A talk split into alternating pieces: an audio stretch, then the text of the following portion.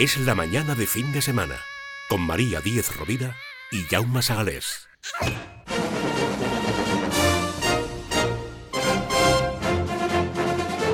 Y Juanma González un domingo más. ¿Qué tal, Juanma? Buenos días. Muy buenas, ¿qué tal? ¿Cómo va el puente? El puente, pues el puente va cortito porque he trabajado y, y trabajo. o sea que yo soy muy de almacenar, soy como los curris de, de Fraggle Rock, ¿te acuerdas? Sí. Las, los bichitos así verdes que iban con eh, hormigoneras y tractores de cristal, así chiquititos. Bueno, pues yo soy un curry. Bueno, pero también fuiste a la fiesta, con lo cual ayer estarías regular, ¿no? Eh, sí, no fue al bacarrillo, para nuestra desgracia, o fortuna, no lo sé. O sea que sí. A ver, a ver. A ver lo ¿Cómo que habrá sois? salido de ahí. ¿Cómo Algún vídeo saldrá de ahí. ¿Alguna película se podría haber filmado de una fiesta de, de empresa? No es el caso, pero sí es cierto, Juanma. La hay, la Claro. ¿Cuál? ¿Cuál? Hay, hay una que se llama Fiesta de Empresa que yo la vi en Netflix. Uy, me la voy a hace- apuntar. Este año estaba en Netflix. Es de sale Jason Bateman, el actor eh, este bastante famoso de la serie Ozark. Sí. Y esa película la hicieron hace un par de años. Jennifer Aniston era la- como la jefa diabólica de la empresa y, y, bueno, pues todo salía muy mal o muy bien en la, en la fiesta de empresa de esa peli. Pues la te puedes apunto. imaginar. Me la apunto, me, me- me Eh. gusta, me gusta la temática, pero viendo los estrenos de esta semana, cocaína con un ventilador por toda la discoteca. Como ¿sabes? nosotros, lo mismo. Lo mismo Lo que Libertad mismito, Digital. sí, lo mismo. todo el mundo en, en la tarima, ¿no? somos- Bailes de barra. Nosotros todos sanos ahí Eh, tranquilamente cuidándonos. en fin. Oye, que digo que, que la cartelera viene muy cargada de estrenos y además, mm, no sé, así de, de, de a de pronto, todos con muy buena pinta. Empezamos por Noche de Paz, si te parece que llega la Navidad a los cines. Me parece muy bien. Noche de Paz es eh, la típica película de Santa Claus que hay en todas las Navidades. Seguro que no va a ser la única. Lo que pasa es que matizo. Esto es una peli de acción estilo jungla de cristal y también es una comedia negra violenta estilo eh, pues, eh, pues pues no me sale ahora ninguna pero básicamente es eh, Santa Claus se ve eh, atrapado en una casa mientras repartía regalos por unos terroristas que están secuestrando a una familia rica para suerte, sacarles ¿verdad? dinero. Exactamente. Entonces, eh, Santa Claus o Papá Noel, que lo interpreta David Harbour, el actor de eh, Stranger Things, el que hacía de sheriff, eh, Mm. que ahora vive pues un momento de, de fama renovada. Ha pasado de actor secundario que solía hacer de malo en las películas a, a ser realmente casi una estrella prácticamente y, y de justificar una película enteramente por sí mismo. Y él es Santa Claus, porque además es un actor que tiene una estatura física muy, muy grande. O sea, es, es un pedazo de Jaume Segalés, eh, David Sí. Harbour. A mí me pones barba mide- y lo, lo- lo clavo, vamos. Totalmente, totalmente. Y hay una cosa, esta película la ha rodado eh, antes de adelgazar y ponerse súper cachas, porque él- hay un momento en que se quita el traje como Papá Noel, y como Rambo, ¿no? Para curarse las heridas de los balazos y tal, para cosérselas, y, y ves que tiene que tiene el tamaño físico que tenía todavía en, en las de, en las series de Stranger Things. Vamos, ¿Ves- que está ves las, las lorzas navideñas, vamos. Qué facilidad Las tienen, lorzas ¿eh? Yo eso lo admiro muchísimo en los actores, la capacidad para Es un- es adelgazar. un peligro, ¿eh? Ya, y fácil. coger Sí. peso en tan poco tiempo.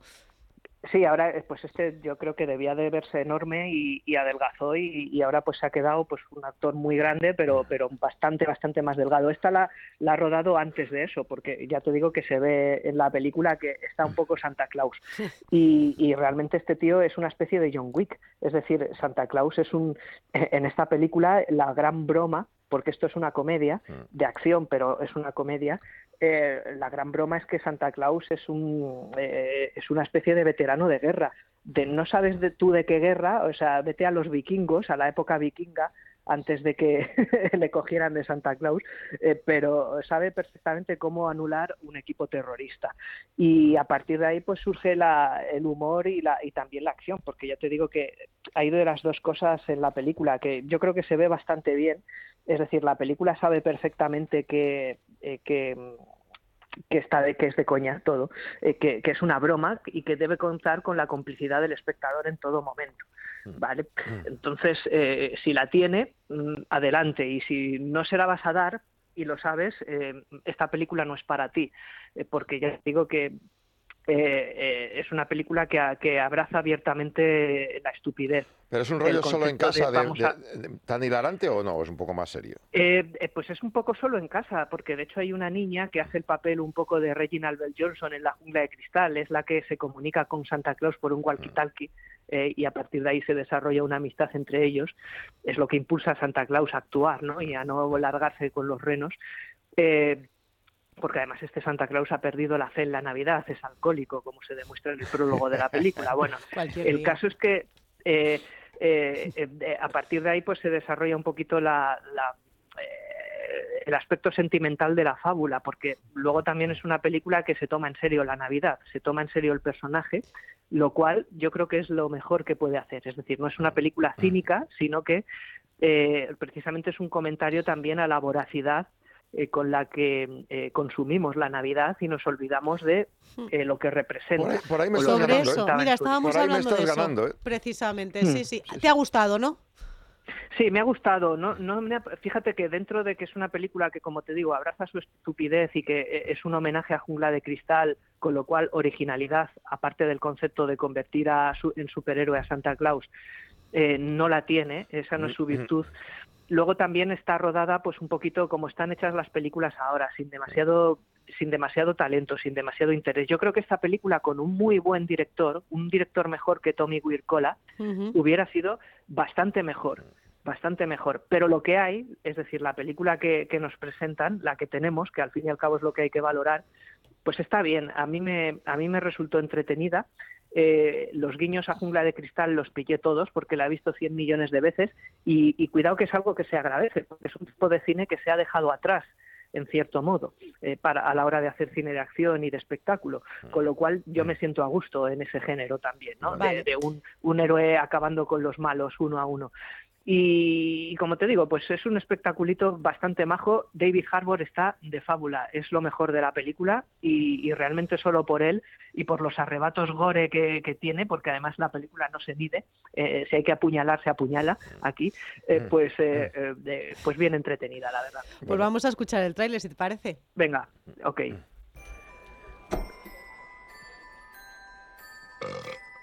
No vas a conducir, ¿verdad? Yo guío un poco, pero los renos pilotan solos. Este es mi cuarto año de Santa Claus. ¿Cuánto llevas tú? Conmigo empezó esta chorrada.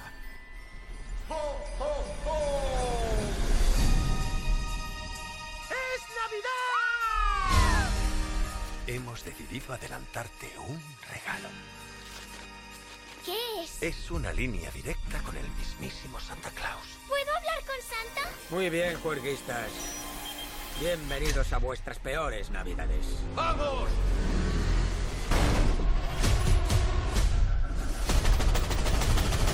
Tienes 300 millones de dólares en tu cámara acorazada personal. Eso es lo que me pido estas navidades.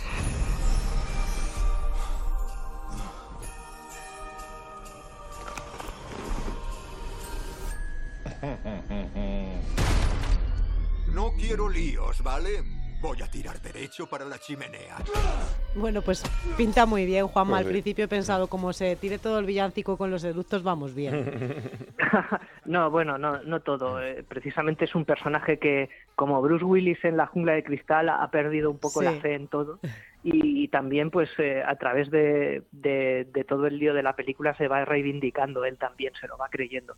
De modo que no, no, no es toda la película así. De todas formas, es la parte divertida, también te digo. Quiero decir que David Harbour hace muy bien de borrachuzo Claro. y, y lo clava. Lo hemos visto en Stranger Things, donde el sheriff Hopper también era un poco así al principio de alguna temporada, ¿no? Y, y, y luego pues va encontrando el amor de la Navidad, ¿no? Pues noche, noche de paz. Vamos a la siguiente porque tengo muchas ganas de escucharte. El menú, con la actriz señor. de Gambito de, de Dama. Buen menú. buen Con la actriz de Gambito de Dama, sí, es cierto. Y, y otro un buen puñado de buenos actores, como Ralph Fiennes, que es el chef, el cocinero, eh, que ha creado una especie de experiencia eh, gastronómica brutal en una isla apartada de todo, en donde solo van eh, pues eh, selectos personajes de la alta sociedad que son los que pueden pagarse el menú de la película, ¿verdad? Esta es una peli de la que no quiero contar absolutamente nada más, pero también es una comedia negra. Es una comedia negra con eh, retazos de thriller. Eh, y si cuento algo, eh, te voy a fastidiar eh, el gran giro de la película que sucede a los 45 minutos. Vale, ¿vale? entonces te voy a hacer entonces una pregunta. Te voy a hacer una pregunta. Em, Sí. ¿Las sátiras contra los ricos eh, funcionan en el cine? Porque entiendo que esto al final lo que hace es reírse de alguna forma, ¿no? De los ricos. Pues un poco sí, pero también es una eh, sátira, sí, eh, exactamente, contra, es una sátira un poco contra todo, ¿verdad? Pero yo creo que incluso también es una sátira eh, contra eh, cómo recibimos eh, las cosas en nuestra sociedad. Esto parece muy absurdo y muy poco interesante, pero eh, voy a ver si me explico sin tampoco desvelar nada de la película. Pero eh, estos, los comensales, van a empezar a recibir a través de los platos que eh, este chef Ralph Fiennes, absolutamente exquisito y snob, eh, les va les va sirviendo, van a empezar a recibir mensajes personalizados eh, que, que este tío no debería saber sobre ellos. Y a partir de ahí pues se desarrolla una intriga en donde mm, eh, vas a tener que averiguar qué es lo que pretende este tío ¿eh?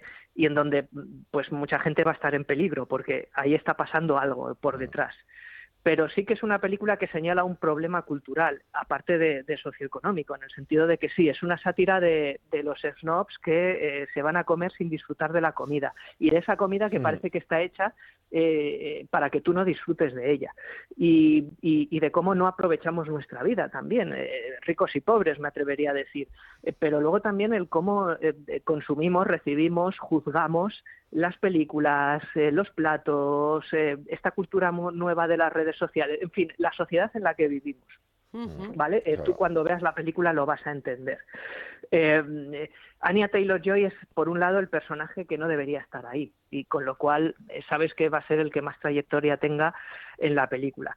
Y sobre todo es una herramienta para que veas una actriz que yo creo que es, es formidable. Es decir, Anya Taylor Joy da gusto verla en todos los sentidos y, y realmente es capaz de echarse la película en la mochila y tirar de ella. Y ya te digo que tiene secundarios. Vuelve a salir John Leguizamo, que es el malo de Noche de Paz. Aquí también está John Leguizamo, ¿eh? Eh, el famoso Luigi de, de- o, o de Atrapado por su pasado. Bueno, no vamos a decirlo de Super Mario Bros. Y eh, eh, me ha gustado mucho esta película. Mm. Es una película que vas a disfrutar Mm. De una manera que ya casi las películas no se disfrutan. Es decir, eh, aconsejo ir sin saber nada de ella. Vale. Y ya, y ya he contado algunas cosas. ¿Y de, y de ahí salimos a cenar unas tapas de- o a un restaurante bueno? Eh, pues vas a preferir tapas, te lo aseguro. Vale, o sea, que no lean críticas antes de ir a la sala a ver el menú. Y de hecho, yo diría que no he visto el tráiler y yo entré a ver la película sin haber visto el tráiler y por eso la película pues me, tu- me tuvo en vilo.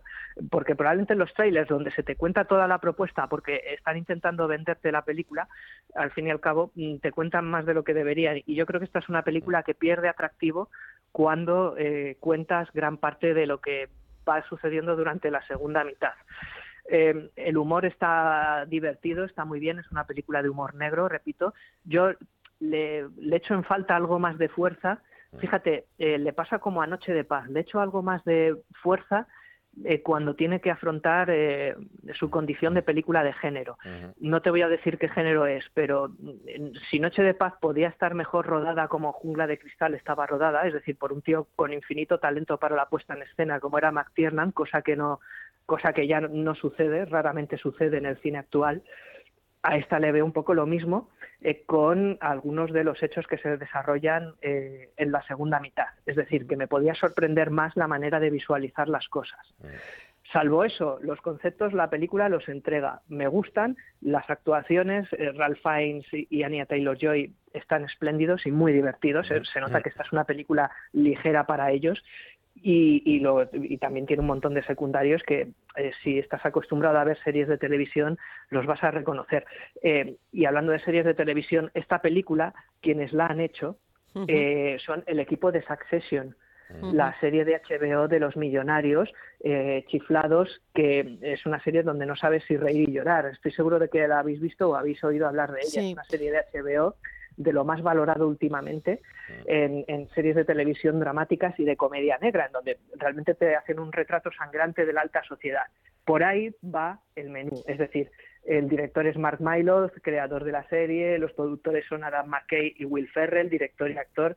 Con lo cual, eh, la sátira va un poco por ese, eh, en ese sentido. Y repito, mejor ir a ver esta película o verla cuando salga en Disney Plus dentro de tres o cuatro meses, eh, pero consúmela porque es muy interesante eh, lo que te cuenta. ¿Y ahora qué hacemos? Vale. Porque me pones entre la espada y la pared. Tengo el tráiler, ¿lo escuchamos o no? Hombre, habrá que escucharlo para, Venga, pa- escu- para decidir si sí. vamos ahora o esperamos. ¿no? Venga, pues vamos a Claro, escucharlo. Yama tiene razón, sí.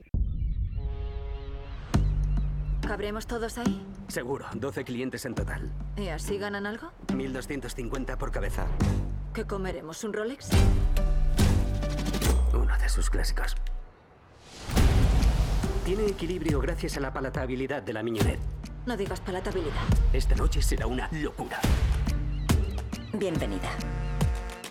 Trataremos de que su velada sea lo más agradable posible.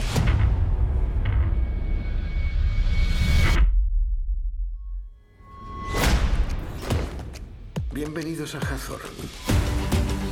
Somos una familia. Se cosecha, se fermenta, se gelifica. Pues tiene muy buena pinta, Juanma. La verdad que no sé con cuál de las dos me voy a quedar. Eh, hay una tercera, ¿verdad? Eh, hay una tercera que se titula Venus. Es una película española de terror producida por Alex de la Iglesia. Es la segunda entrega de eh, una serie de películas de terror, de una serie de películas de terror que él ha creado. La primera fue Venecia Frenia, estrenada hace unos eh, meses y que, eh, si no me equivoco y recuerdo bien, está ya en Amazon. Y Venus está protagonizada por Esther Expósito, la estrella de élite y una actriz eh, joven, una verdadera belleza que, que ahora mismo pues es la actriz de moda eh, entre todos los jóvenes y, y jóvenes. Esto ha es, quedado es de las súper mejores, viejo es, el es de las decirlo. mejores o simplemente porque tiene fama? Eh, eh, a ver, es una actriz que eh, yo le veo posibilidades, eh, pero todavía tiene que eh, tener un amplio arco de desarrollo. De todas formas, para lo que ella está interpretando aquí en Venus, que es una bailarina de discoteca que roba eh, y se va con el botín un poco como en psicosis, Marion Crane, eh, y se refugia en, un, eh, en unas viviendas semiderruidas de Villaverde, eh, de un polígono industrial, es decir, eh, un gran bloque de pisos, eh, pero donde todos los vecinos ya se han empezado a ir y donde vamos a averiguar enseguida que están ocurriendo cosas ya de antes. Es decir, ella se mete en la boca del lobo un poco como en psicosis. Yo creo que eso es un poco la- el, el giro inteligente que se le han dado los creadores a la película. ¿Te has Luego, fijado a que de llevas todas las pelis en lo mismo? Uno se cuelan en unas casas de ricos, los otros se meten en un restaurante, ahora este se mete en, un- en unos, en unos edificios. Todo lo mismo ahora. Sí, esto es un poco. de- lo que pasa es que, bueno, esta peli es eh, lo que hace precisamente es mostrarte una cierta España marginal, ¿no? Que, que nos es más propio. Yo creo que forma parte más de nuestra idiosincrasia, querernos pobres que ricos, la mayoría de nosotros. Sí. Y eh, luego a partir de ahí, pues la película, claro, se, se va volviendo loca, porque esto es un show de Alex de la Iglesia, aunque la dirige Jaume Balagueró, nada menos, que es un Ujú. director igualmente versado y, y con mucha experiencia, De miedo, sobre todo, ¿no? en el cine, sobre todo de miedo, es el director de la primera de Y de la segunda y, y de más películas. Bueno, ha hecho un poquito de todo, Balagueró, thriller, eh, acción, eh, la última que hizo fue The Way Down, esa que atracaban en la Casa de la Moneda en la Gran Vía, que era una gran producción internacional, y en esta pues vuelve un poco al, género del terror o, o del thriller terrorífico, porque hay un poquito de fantasía, porque tenemos ahí un poco de terror cósmico a lo Lovecraft, esto te lo dicen en el prólogo de la película, te advierten ya de que va a pasar algo con tentáculos, eh, algo planetario. Quienes hayan leído a Lovecraft, pues seguramente ya sepan inmediatamente de qué va el tema. Y luego a partir de ahí también tienes una película que juega con códigos de, de cierto tipo de terror, de posesiones, desde la, eh, desde la semilla del diablo, eh, en su faceta más artística y más sutil, a posesión infernal, eh, porque la película también tiene un momento en el que eh, todo se vuelve chifladísimo y de hecho es el mejor momento de la película. Yo creo que Venus pedía más momentos, eh, más momentos hilarantes y sangrientos y heroicos como los que al final eh, te entrega, pero hasta que llega ahí me parece que es una película que no acaba de encontrar el tono. Yo no sé si a Me mi mujer le va a gustar porque he visto en alguna crítica que pone horror, crimen, cubos de sangre y ancianas astutas. Por lo de ancianas astutas igual la agarro, astutas. Sí, eh, hombre, es una película que eh, te busca ante todo entretener y yo creo que tiene, eh, tiene ideas muy buenas. Lo que pasa es que eh, lo que es la narrativa, todo lo que sucede en primer plano de la película, me parece que podía estar mejor, mejor hecho y mejor contado. No acaba de encontrar el tono adecuado entre comedia negra, y, y- y terror en este caso. Cosa que, por ejemplo, Noche de Paz, que tampoco es una gran película, la que hemos hablado antes, Sí. yo creo que sí lo encuentra, ¿sabes? O sea, lo tiene, lo tiene mucho más claro y O sea, en sabe por lo que va. falla quizá el desenlace, Juanma, en Venus. Eh, el desenlace es lo mejor de la película. Ah, el problema mira. es hasta que llegas, eh, hasta que hasta que llegas y la película Es no creo que no acaba de encontrar el tono. Lo que pasa es que eh, Esther Expósito, eh, pues aparte de, de- de estar tremenda, vamos a hablar claro, porque la película la exhibe es una bailarina y va Mm. todo el rato con una ropa que, que- que es sobrenatural, es lo más sobrenatural de la película, ¿no? Que- que- que- Ten cuidado que te está escuchando la ministra.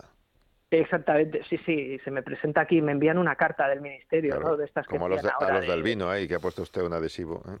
Exactamente, Con quita, quita este anuncio o, quita este colaborador. Es que el pues, eh, reparto es una auténtica maravilla. Está también Magui Mira, está Ángela Cremonte, en Federico Aguado, Sí, Inés son- Fernández. son actores españoles eh, que no tienen que ser particularmente conocidos. En ese sentido, la película está al servicio de Esther Expósito, a la que van a lanzar eh, como una nueva Blanca Suárez, no me cabe duda de Ah. ello.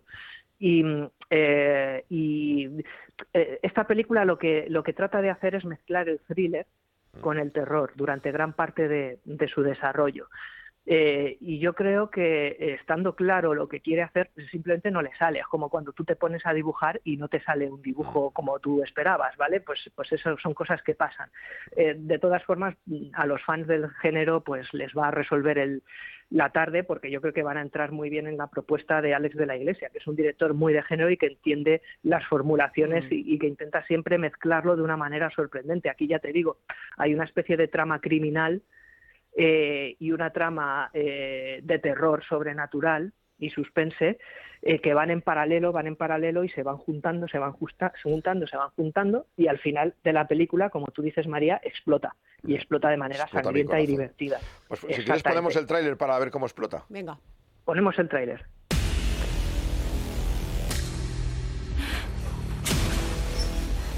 Lucía se ha metido en un marrón muy gordo.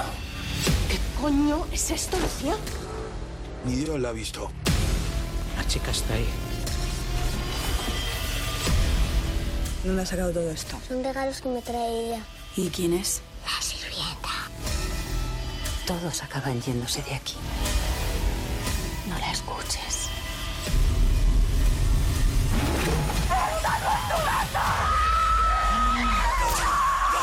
El mensajero está listo.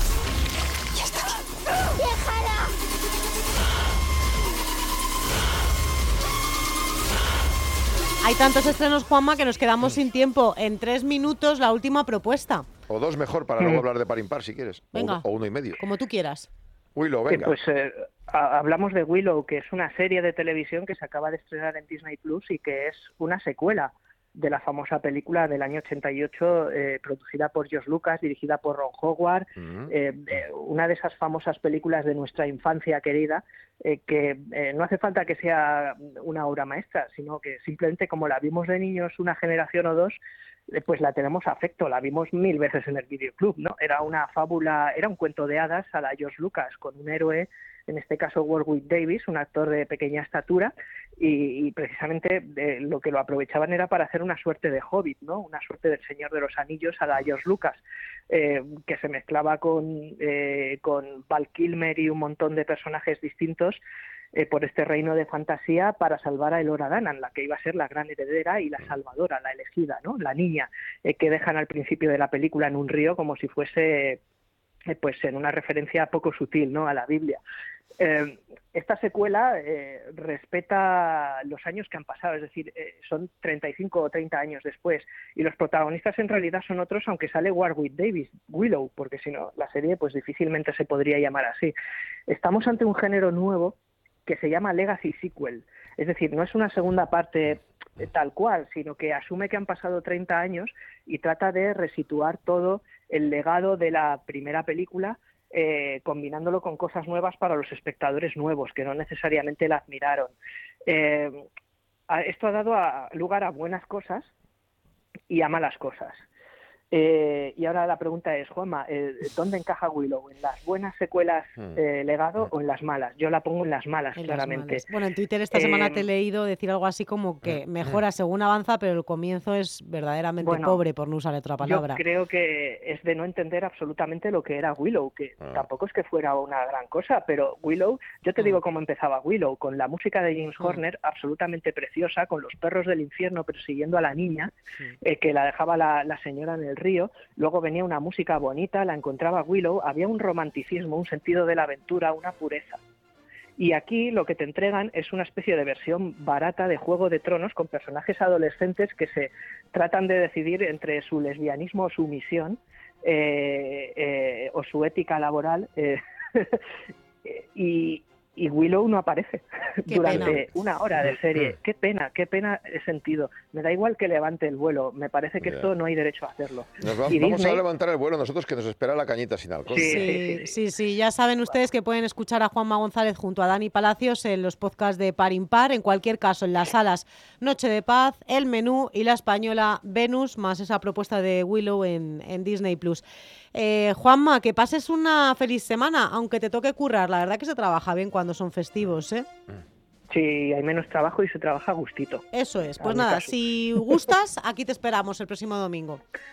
Muy bien, perfecto. Un Ahí estaré. abrazo, adiós.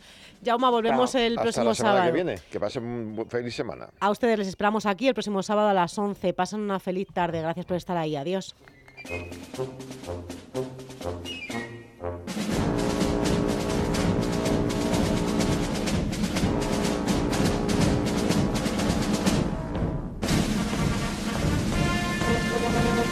Es la mañana de fin de semana con María Díez Rovira y Jaume Sagalés.